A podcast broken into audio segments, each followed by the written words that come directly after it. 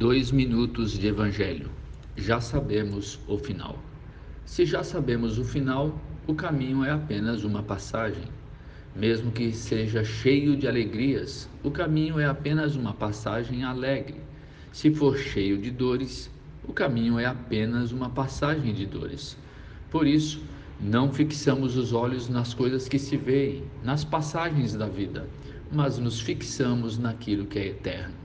Por isso, não fixamos os olhos nas vitórias que se apresentam no caminho, pois elas são passageiras. Também não fixamos os olhos nos sofrimentos que se apresentam no caminho, pois eles também são passageiros. Disse o apóstolo Paulo: Nem olhos viram, nem ouvidos ouviram, nem jamais penetrou em coração humano o que Deus tem preparado para aqueles que o amam.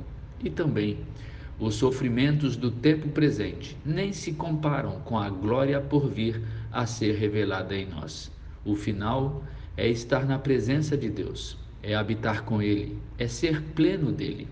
O final é a plenitude de vida, quando a morte for tragada pela vitória. A morte e tudo o que ela representa. Tudo isso é possível por causa do amor e da graça de Jesus Cristo Onde está, ó morte, a sua vitória? Graças a Deus que nos dá a vitória por meio de nosso Senhor Jesus Cristo. Assim, podemos ficar firmes e não sermos abalados por nada. Que as vitórias que experimentamos no caminho da vida nos alegrem, mas não nos tornem orgulhosos.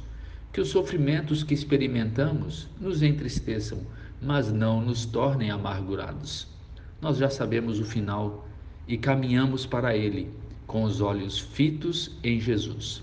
Eu sou Adailton César, apenas um discípulo de Jesus.